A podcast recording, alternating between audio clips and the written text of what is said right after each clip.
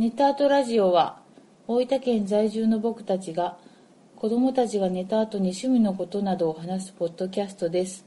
何事にもにわか体質の2人ですので内容の緩さについてはご容赦ください。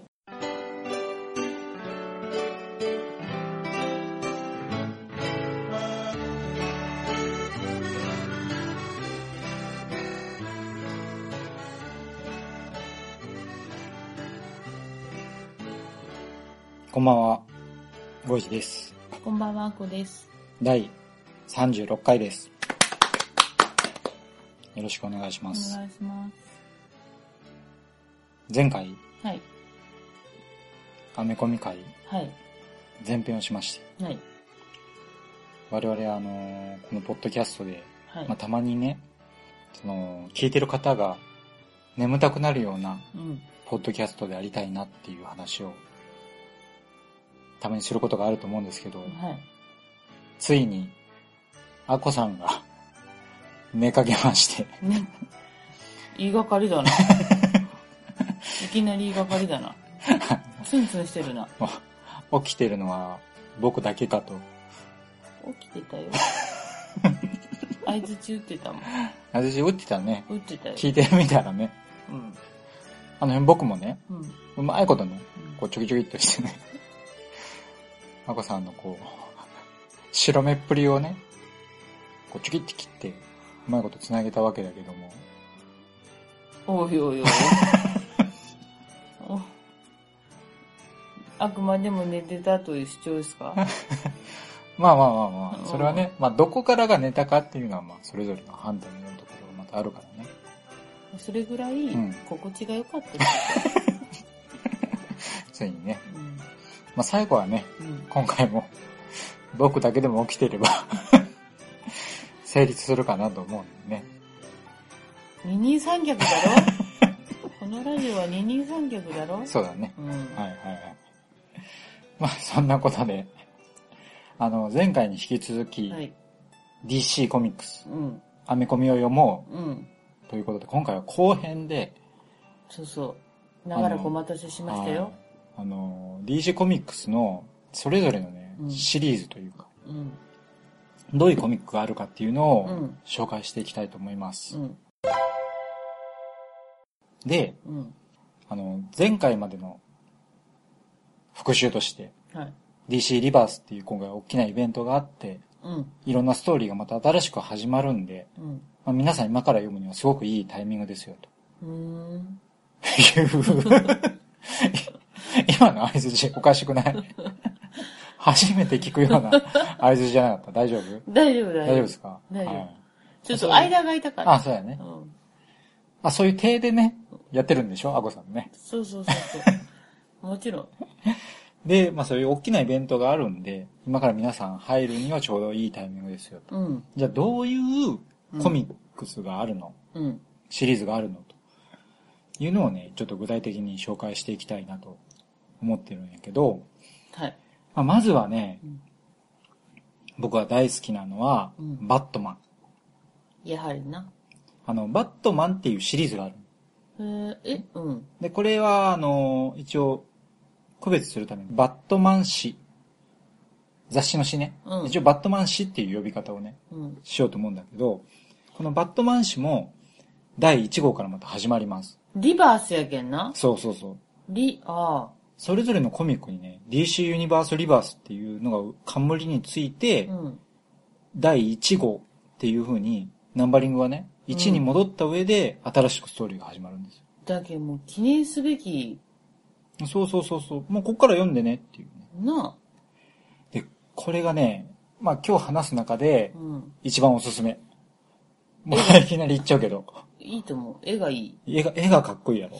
これがね、あのーデビッド・フィンチやったかな。あのーまあリアルめな絵を描くけど、まあスッキリしてて、結構ね、かっこいいよね。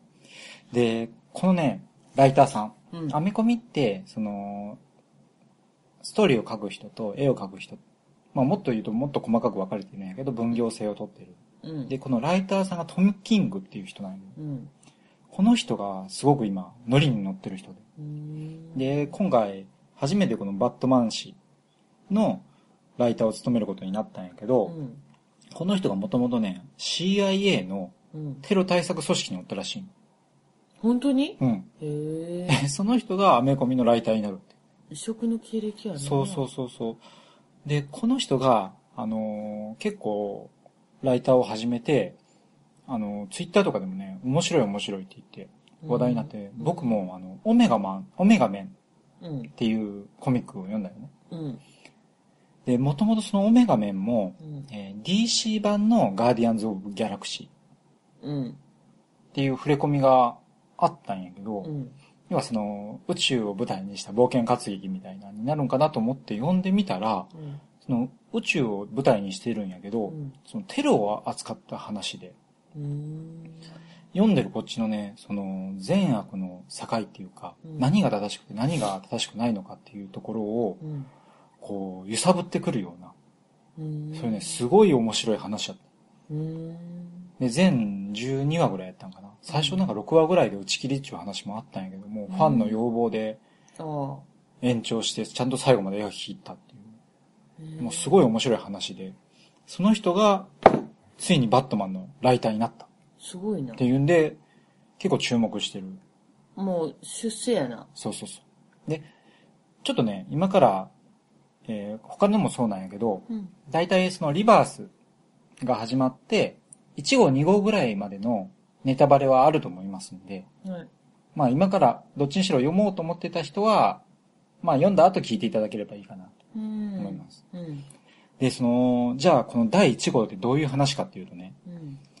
ちょっとね、これ話す前に、そのバットマンのもう一個前のバットマン氏の話をしたいんやけど、うん。そのその前の時はね、えースコッ、えーと、スコット・スナイダーと、えーと、グレッグ・カプロっていうコンビでストーリーを作ってたんだけど、うん。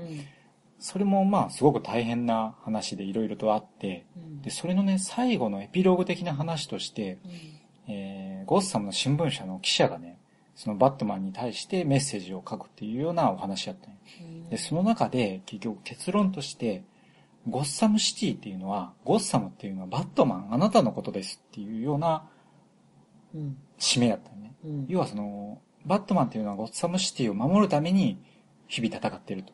うん。で、そのゴッス、バットマンに対してゴッサムっていうのはあなたです。要は、あなたがあってのゴッサムなんですっていうね。うんまあ、ある意味その最大級の賛辞をうん。その新聞社が送ったっていうのがすごくいい形でエピローグになったよね。で、それが、一旦終わってリバース後のこの第1号。うん。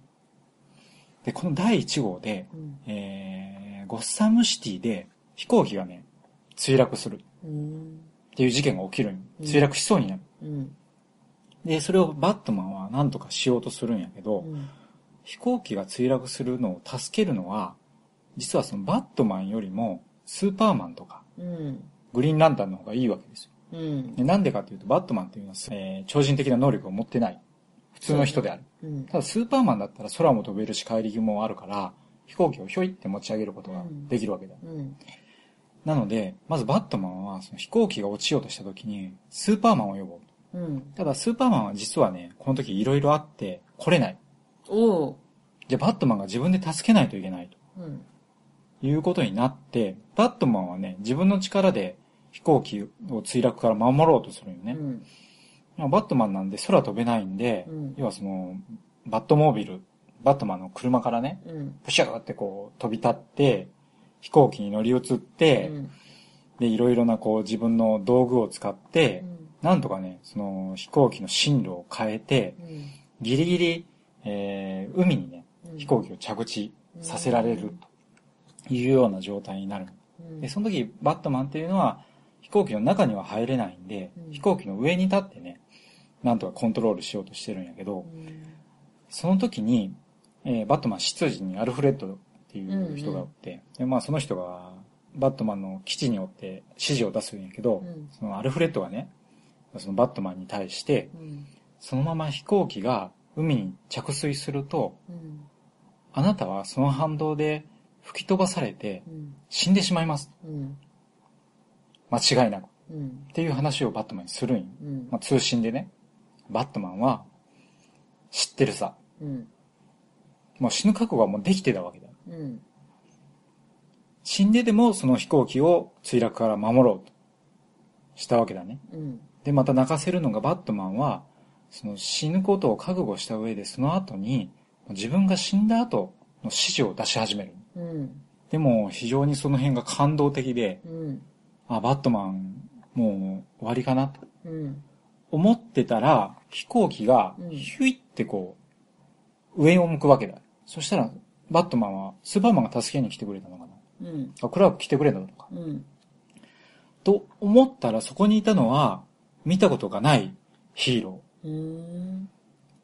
男女のヒーローでね。男女？そうそうそう。あの、ブルーと黄色のユニフォームで、見たこともないヒーローが空を飛んでて。うん。で、そのヒーローが、うん私の名前はゴッサム。ここは私たちの街だ。って言うんよ。ほう。どういうこと？要は見たことないヒーローが突然登場してしまうんよね、そこで。ちょっと見た目が言ってんかな、うん、いいよ。バットマンとスーパーマンのあー、はいはい。それはいいとこかもしれん。感じやな。うん。これね、読んだ時すごいなって思ったのが、うん。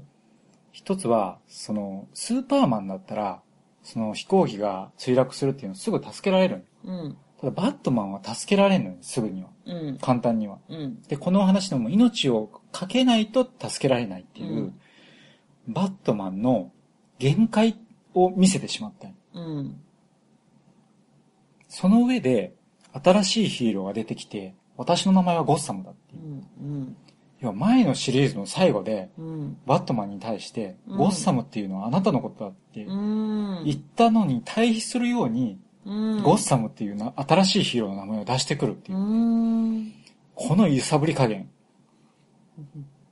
ねえ、びっくりしたね。続いちゃったんやな。そうなんよな。まあ、一回は終わってるんやけど、うんやっぱそれを、ちょっと引き継いそうそう、引きず、引きずって、読んでる人にはわかるような形で。あれやな。ゴッサムシーズムやな。よくわからんけどな。でね、うん。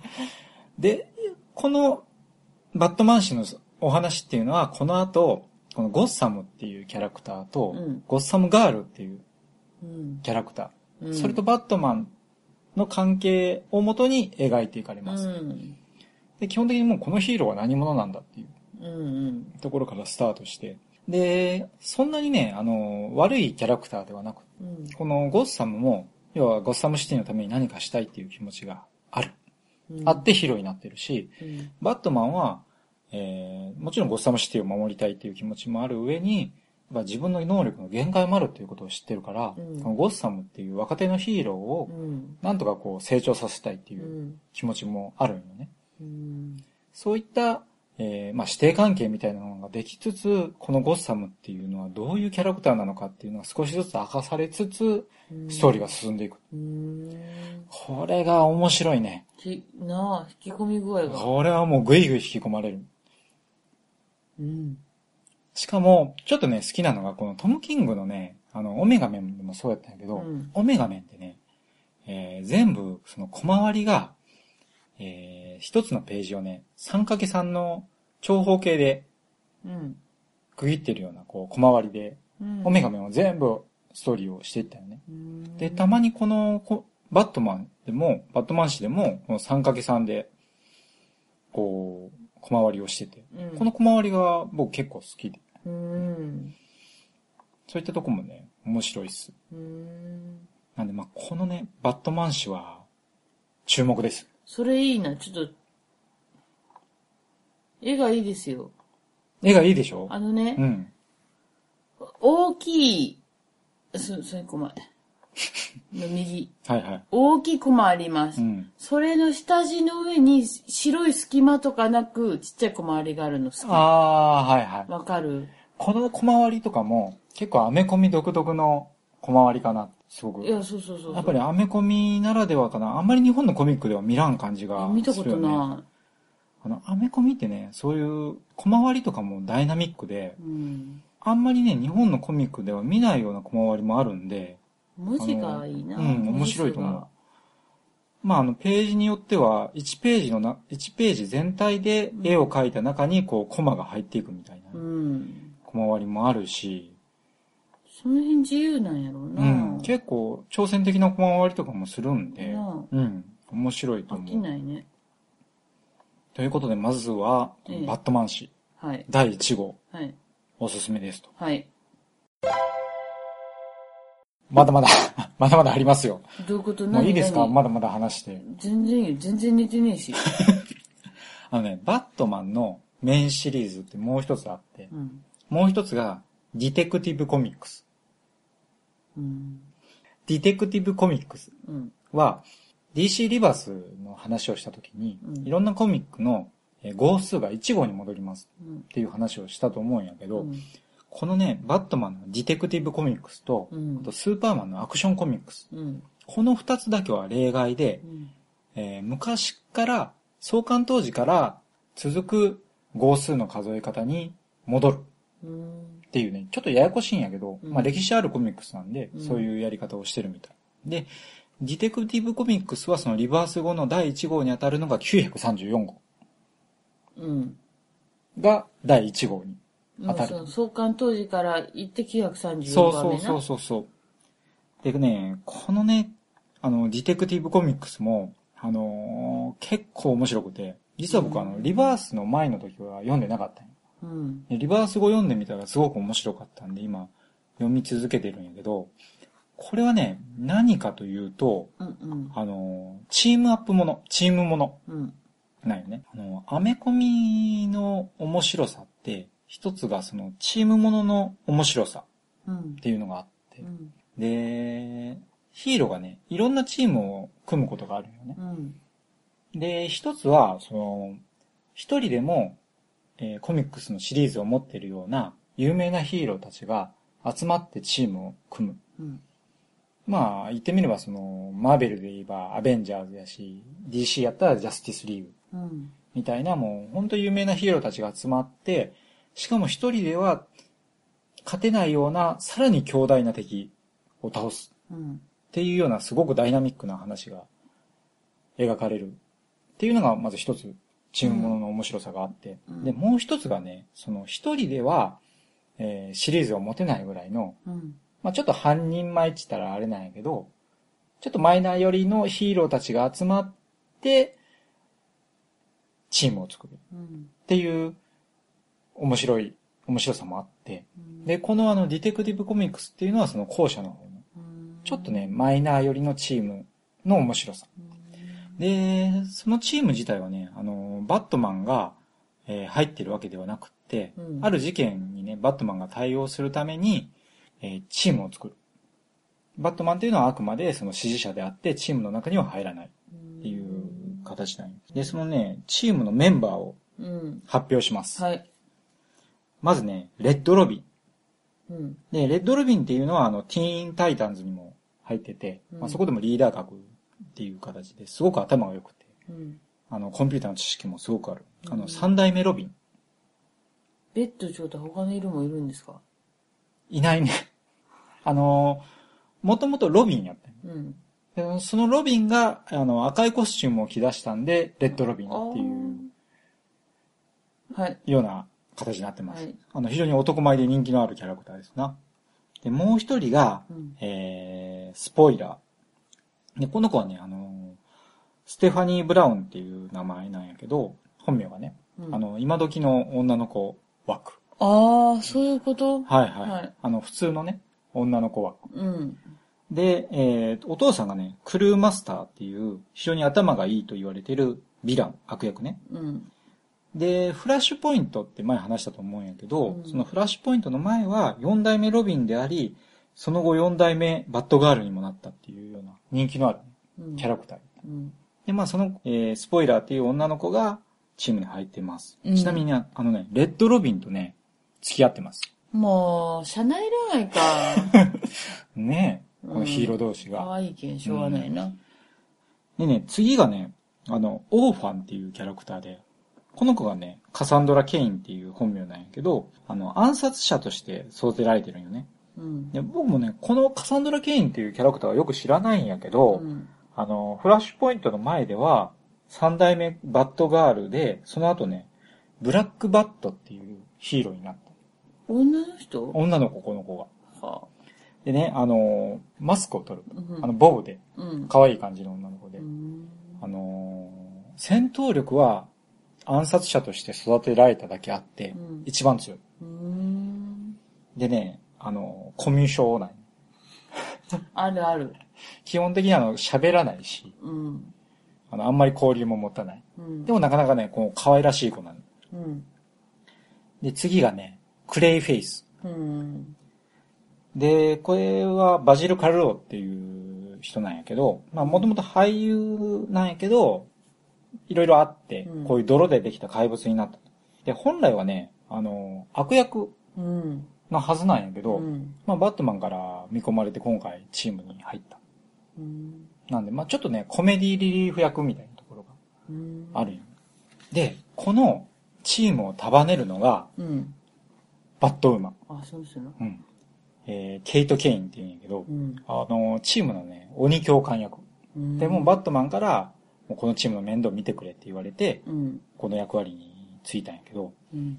で、このキャラクターがね、その、まあ、黒のスーツにこう赤いしょ長髪で、うん。で、肌は白くて、あの、すごくクールな感じで、うん。かっこいいんやけど、あの、もともとね、軍隊におったんよ、こうの。ん。で、まあ、軍隊式の、えー、チームのしごき方。っていうのをしていくで、このキャラクターもう一つ面白いのが、レズビアンっていう設定があって、もともと軍隊におったんやけど、そのレズビアンであることがバレてう、ん。で、喧嘩して、その軍隊を辞めて、で、その後バットマンの影響を受けて、うん。まあ、自警活動を始めるとうん。いうキャラクター。うん。でね、自立してて、あのーすごくかっこいいうん。キャラクターです。うん。で、このね、えー1、2、3、4、5人がチームを組んでうん。悪と戦うとうん。いうのがね、このコミックの見どころですと。うん。こう、なかなかのマイナーところの人たちやな。そうそうそう。僕もね、あんまり知らんキャラクターもおるし、でもね、こういうマイナーキャラクターの活躍を見るのって、新しいキャラクターを知れるんで、うん。それはそれでね、結構楽しみだったりうん。するんだね。なんでこう、ちょっと知らないキャラクターたちの、うん、チームアップものの面白さみたいなのを楽しめるんじゃないかなと。うん。特にね、この、バッドウーマンもね、すごく魅力的なキャラクターなんで、う。うんん、面白いと思います。はい。はい。じゃあね、次が、えー、一応バットマンはここまでにして、うん。スーパーマン。はい。で、スーパーマンがね、えー僕の今読んでるのがアクションコミックス。うんで、これはね、あの、1号に当たるのが957号。うん。この辺がまあややこしいけど、うん。957号になりますと。はい。でね、あのースーパーマンの話をする上で、ちょっと説明しておかないといけないのが、うん。このシリーズが始まる前というか、その DC リバースの前のストーリーの流れで、この世界のスーパーマンは死にました。うん。で、そのスーパーマンが死んだ状態うん。で、実はね、そのスーパーマンに関係する4人が、この物語の主役というかう、ん。ストーリーに絡んでくるんやけど、1人がね、ちょっとこれややこしいです。うん。フラッシュポイントの前のスーパーマンが、この世界で新たにスーパーマンとして活動を始めます。うん。フラッシュポイントっていうのが、前話したように世界が再編されましたとうん。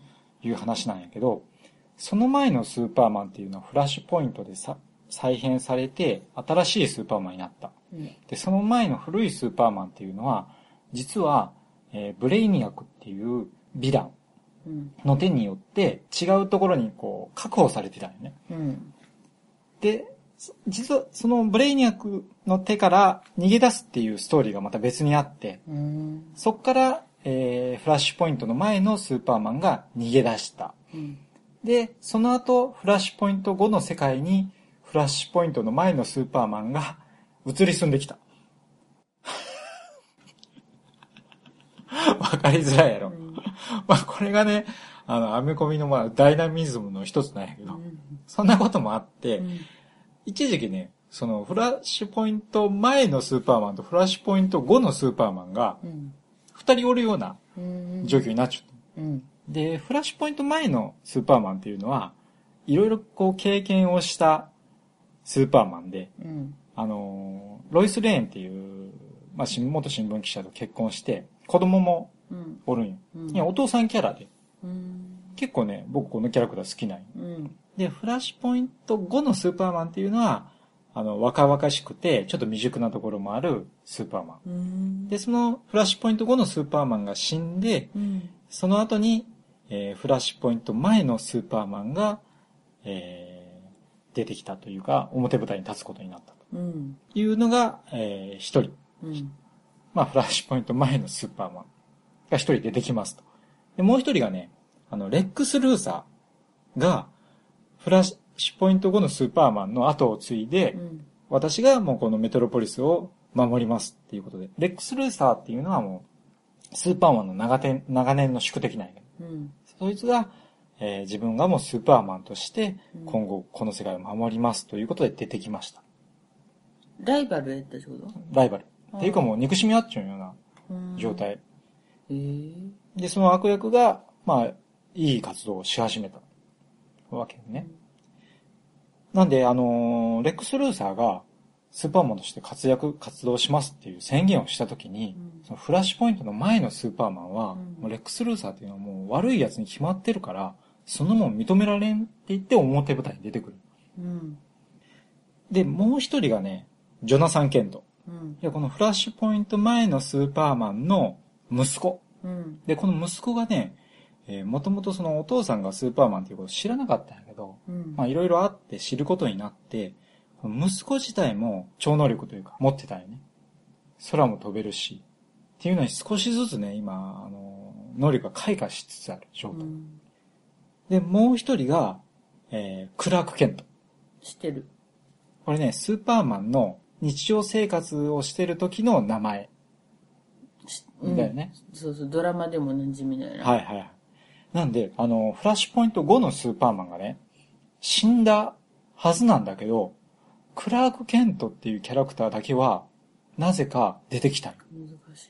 要は新聞記者であるクラーク・ケントだけは出てきてる。多分ね、僕もこの辺の流れがまだ明らかにされてないと思うんやけど、うん。フラッシュポイント5のスーパーマンがうん。死ぬ前に、うんそのクラーク・ケントっていう人格だけを切り離して死んでいったんじゃないかなと思うんやけど、うん。まあね、このね、フラッシュポイント前のスーパーマン、レックス・ルーサー、ジョナサン・ケント、クラーク・ケントっていう、この4人のスーパーマン関係者がいろいろ絡み合う物語で、最強の敵であるね、ドゥームズデイっていう、あの、スーパーマンを殺したことがあるっていう、すごく強い、あのー、ヴィランがおるんやけど、うん。それとの戦いを通じてうん、この4人のね、関係が少しずつね、変わっていくというか、うん進展していくのがすごく面白い。うん。しかもね、すごくアクション描写も派手で読みやすいし、これね、面白いと思います。どっちがどっち？このね、ハゲてる方がう、ん。レックス・ルーサー。で、レックス・ルーサーは、あの、ス S って書いたね、スーツを着て、うん。あの、アイアンマンみたいなスーツを着て、手からミサイルとか出すし、これはこれでね、かっこいいよね。レックスルーサそうそう。で、まあこれがいわゆるスーパーマン。ー。うん。フラッシュポイント前のスーパーマン。あの、フラッシュポイント前のスーパーマンっていうのは結局、まあ、あの、息子もおるっていうこともあって、結構ね、その父親、父親キャラ、うん。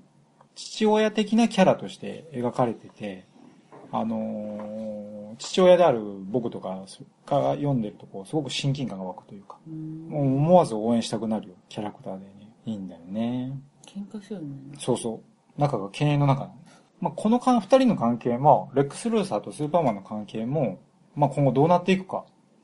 レックス・ルーサーが本当に、えー、メトロポリスを守ろうっていう気持ちがあるんだったら、まあ、ある程度どっかで手を組まないといけなくなるだろうし、和解もしなくいといけないだろうなっていうのもあるし、本当にその気持ちでいるかどうかっていうのもちょっとわからないしね。レックス・ルーサーというのは、常にこう、裏切ってきたようなキャラクターなんで。うん。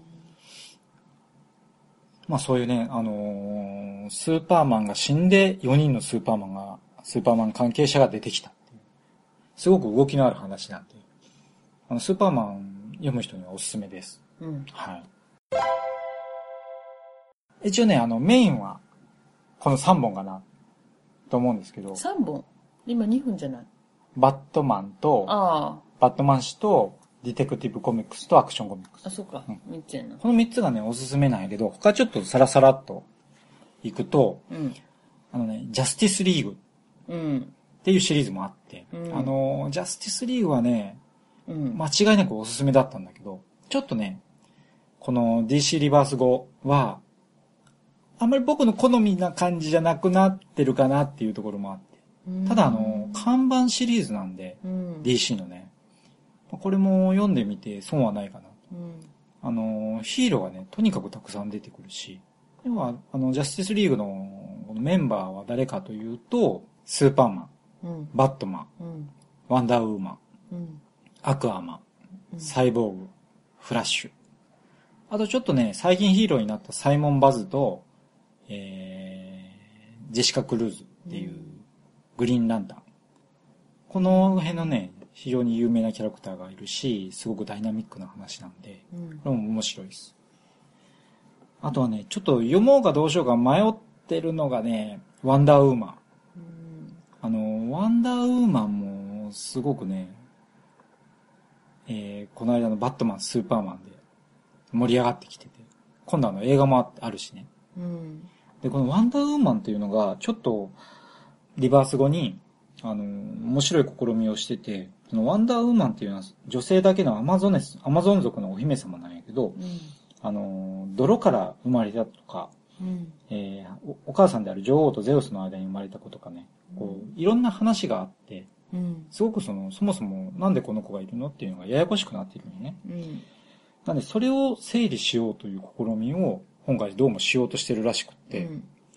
えー具体的にね、その奇数号、1号、3号、5号とかでは、えーワンダーウーマンがね、自分の過去に偽りがあることに気づいてう、ん。それを、真実を探求しようとするお話を描いてて、うん。偶数号、ニーシーローの偶数号では、ワンダーウーマンが、その、もともといた島を出てね、人間世界に出てくるまでのお話を語り直すっていう。うん。要は、号数によってね、交互にね、現在から過去を見る話と、うん。えー過去のお話っていうのをしていって、多分それがどっかでリンクし始めて、うん真実に行き当たるっていう展開になると思うんやけど、うん。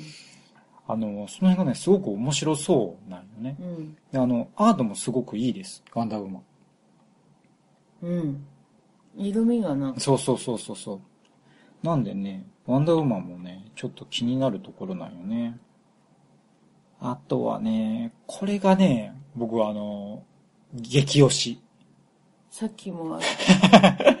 なんやけど、うん。あの、タイタンズっていううん。シリーズがあって、あの、これね、アメコミフォロー系いうブログを前編で紹介したと思うんだけど、そこであの、おすすめされてて、読んでみたらもうめちゃくちゃ面白かったんで読み始めたんやけど、うん。あの、DC ユニバースリバースで、えー DC の世界で、ある10年間が何者かの手によって取り除かれていたっていう事実がうん。明らかになるんやけど、うん。それを明らかにしたのが、キッド・フラッシュっていう、うんウォーリー・ウエストっていうキャラクターなんよね。うん。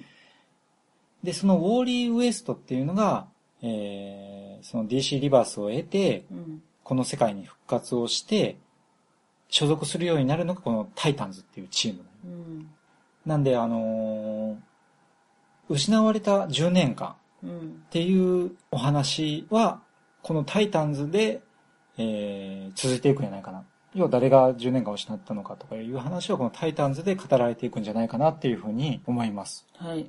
なんで結構ね、あの注目のストーリーで、タイタンズっていうのは、えー、もともと、あの、ティーンタイタンズっていう、うん。あの、10代のヒーローのね、あの、サイドキック。うん。要はヒーローの相棒、ロビンとか、うん。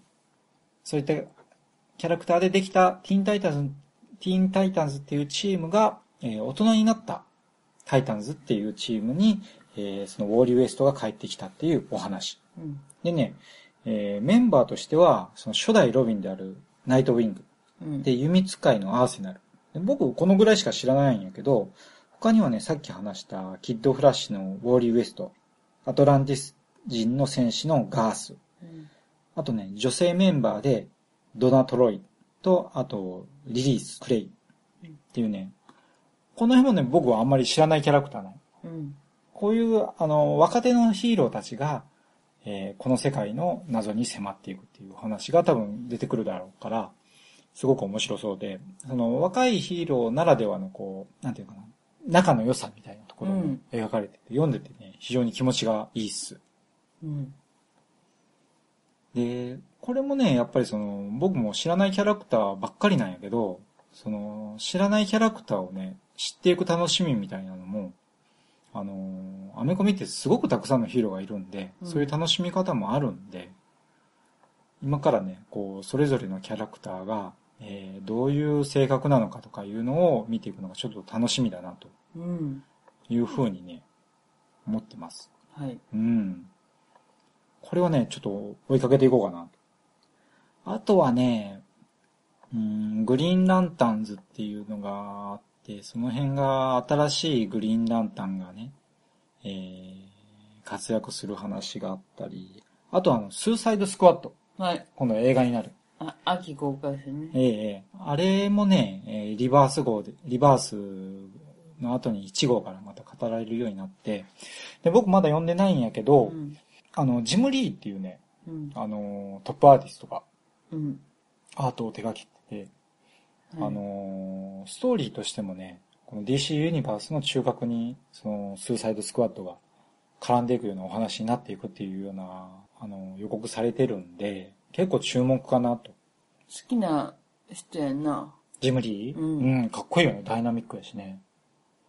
うん。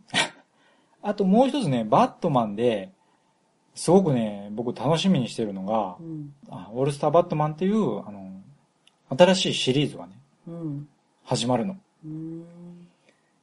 で、このオールスターバットマンっていうのが、うん。えー、ストーリー、まあ、ライターがスコット・スナイダー。うんでスコット・スナイダーっていうのはもともとね、あのーこのリバースの前のバットマン誌のライターをしてた人なんで、うん。こその時期もすごくバットマン面白かったんで、うん。引き続きバットマンに関わるっていうことで、うん。面白いストーリーしてくれるんじゃないかなと。で、それに合わせてね、アーティストが、えージョン・ロミータ・ジュニうん。ア。で、ジョン・ロミータ・ジュニアはね、どういう人かというと、キックアスなアーティストうん。がついにバットマンを描くようになった。うん。もともとあの、ジョン・ロミータ・ジュニア自体はマーベルで描いてて、うん。えーその後 DC に移ってスーパーマン描いて、うん。で、ついにバットマンを描くうん。というところもあるんで、あの、ジョン・ロミータ・ジュニアはアクションとかがすごくダイナミックに描くんで、うん。面白いんじゃないかなと。まあ、スコット・スナイダーとジョン・ロミータ・ジュニアっていうね、すごく楽しみなタッグなんで、これもちょっっと楽しみにしていきたいな。楽しい。ウォーズマンみたいな。これ？うんこれかっこいいよな。うんこれはジョン・ロミータ・ジュニアじゃないけど、うん。うん。なんかこう、光沢感があり。やっぱりね、バットマンもあの、いろんな描き方があるんで。ちなみにねう、んバットマンもね、またこのリバースのちょっと前ぐらいからコスチュームがちょっと新しくなってて。うん。これもう好きな人やとわからんよな。コスチュームの違い？うん。あの、コスチュームも、あのーアメコミ読んでると、うん。結構ね、マイナーチェンジをするんよ。ほんとうん。なんで、今のバットマンのコスチュームって、あの、バットマンの、あの、コウモリマークが胸にあるんやけど、うん。そこにね、オレンジの縁取りをしてる。これ？うんうんう。ーん。こういうね、ちょっとずつこう変わっていくコスチュームとかも、あのー見どころ。そうやな。うん、長く読んでるとね、スーパーマンもね、またコスチュームがかっこよくなったしね、ワンダーウーマンのコスチュームもね、あの、新しいコスチューム結構好きなんよね。うん。まあそういうね、こう、長く読んでるとそのコスチュームが変わったりするのもね、あの、楽しみの一つではあるんで。ぜひね、ちょっとこう、気になったところから入ってもらいたいなと。まあ入りやすいのはやっぱりバットマン、うん。スーパーマン、うん。ジャスティスリーグぐらいかな。うん。まあそういった形でね、いろんなキャラクターのいろんなストーリーがあるんで、はい。ぜひね、まあまずは読み始めてみてもらって、はい。面白いものをね、探してもらうといいんじゃないかなと思います。はい。一応、まあ僕の紹介は今回はこのぐらいかなと。はい。はい。あこさん何か？はい。あ、どうぞ、あこさん。質問。はい。あのさ、うん。バットマンとか、スーパーマンとか、はいはいそのさっき紹介したいろんな本があるでしょ、はいはい。でリバースでしょ、はい。で、こう、その、それぞれの本で話が進んでいくじゃん。はいはい。でも、それぞれの中で、当然、被ってくるキャラあるじゃん。はいはいはい。あっちこっちで。うんそれの辻褄は別に、取れてないんだよね。あこさん、いいこと言ったね、今ね。なあ、聞いてないようで聞いちゃうやろ？できる。あの、本来は、うん。そこの通じつまを合わせるっていうのがうん。基本的な考えない。うん。なぜなら、うんその、DC は出版社で一つの世界を持ってんで、例えばこのストーリーでうん。大怪我をしたっうん。ていう話があったら、うん。他の世界でも大怪我をしてないとおかしいうんっ。ていう数日間合わせが本来はいるんよ。うん。うん。ただ DC は、えっ、とね、去年ぐらいからかな、うん。もうそこの数日間合わせはうん。そこそこにします。まあまうん。要はですね、数日間合わせにあ。ああ、の、気を使う言いすぎて、本来の、そうそうそう、ストーリーが、ちゃんと描けてなくなるのは、本末転倒じゃないっていう。ところがあるんで、あの、去年もね、あの、バットマン、バットマン氏とうん。ジャスティスリーグで、うん全然こう、つ辻褄が合わないようにはなってたんやけど、もうそれぞれにすごく面白い話を展開したっていうこともあったんで、まあその辺はね、そこそこ。まあ、もうそれぞれで楽しんでくそうださいよ。そうそう。ただまあコスチュームはみんな同じようなコスチューム、同じコスチューム着ちゃうし、あっていう意味では、ソロッチョン。ーうん。まあそんな感じかな。う。うんん。なんでね、あの、逆に言うと、全部読まないとわからないっていうこともそこまでないんで、そうやな。うん、そのシリーズを読んでいけば、そのシリーズの中でのお話っていうのを楽しめるんで。うん。で、そこで気になるキャラがあれば、派生するそう。本をな？あこさんいいこと言うなだ例えば 例えばジャスティスリーグを読んで、うん。多分ね、あの、今まで読んだことない方っていうのは初めて出会うキャラクターっていうのがいっぱいあるとう思う。ん。その中で、うん。例えばアクアマン気になるなと。うん。サイオーグ気になるなと。うん。思ったら今度はアクアマンのシリーズを読んでみれば、いいまたね、そうそう、そのキャラクターのいろんな深いところが知れるようになるんで、そういうことでね、どんどんどんどんこう深みにはまっていくんだね、これがね。うむ。そういう風にね、こう掘っていったら、また自分だけの好きなマイナーヒーローみたいなのもできてくるしね。うん。そういった楽しみがね、いくらでもできるうん。世界なんで、はい。はい。楽しんでもらえればなとはい。思います。はい。じゃあね、はい。話したいことは話したんで、はい。今回はこの辺であ、おいとまします。おいとましましょうか。ありがとうございました。ありがとうございました。